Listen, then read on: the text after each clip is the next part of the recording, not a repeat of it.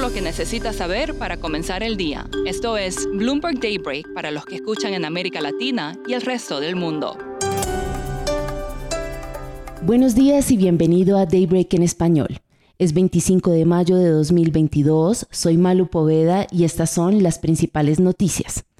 Empecemos por la Fed, los operadores del mercado monetario redujeron el camino de sus alzas de tasas y ahora estiman alrededor de 135 puntos básicos durante las próximas tres reuniones.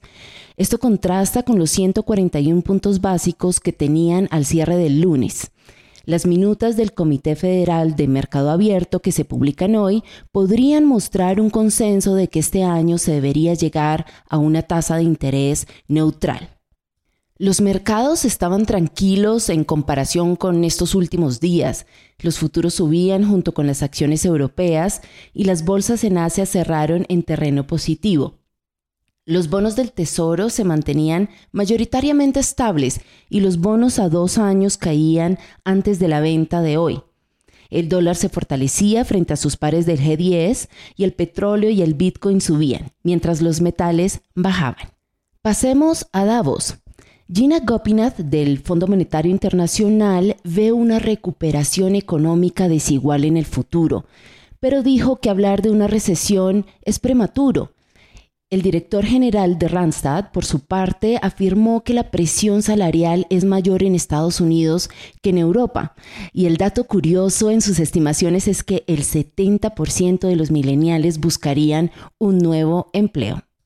Y un poco más lejos, en Rusia, el Banco Central adelantó su próxima decisión de tasas de interés para mañana. La agencia Interfax informó que el país está dispuesto a conversar para resolver la situación de los cargueros de grano que en este momento se encuentran bloqueados en Ucrania.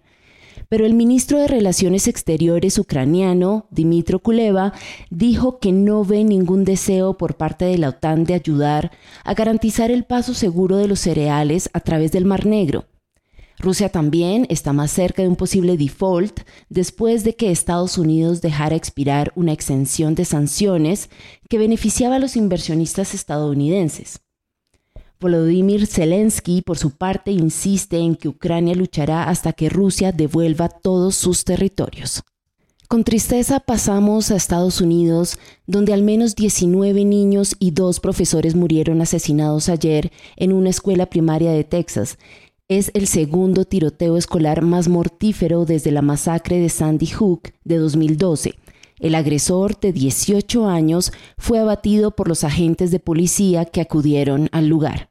En materia geopolítica, China realizó ejercicios militares cerca de Taiwán y lo calificó como una advertencia a Estados Unidos de que sus acciones en la isla pueden tener graves consecuencias.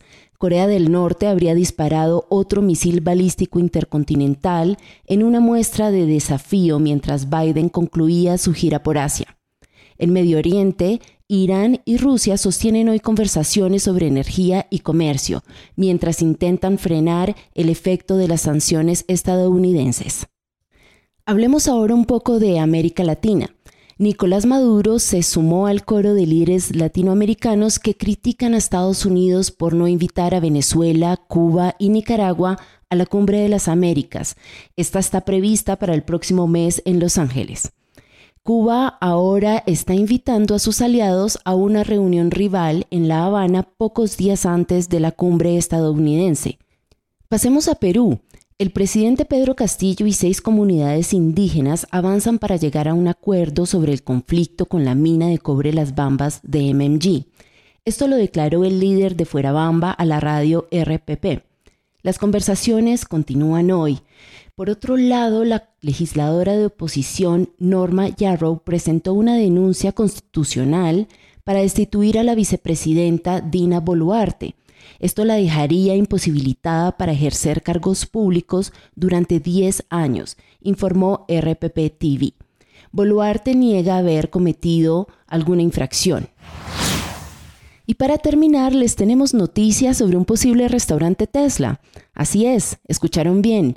El fabricante automotor presentó documentación a las autoridades de Los Ángeles para un local que funcionaría las 24 horas y también haría las veces de estación de carga. Además, Elon Musk dice que se podrá pagar con la criptomoneda Dogecoin. Buen provecho.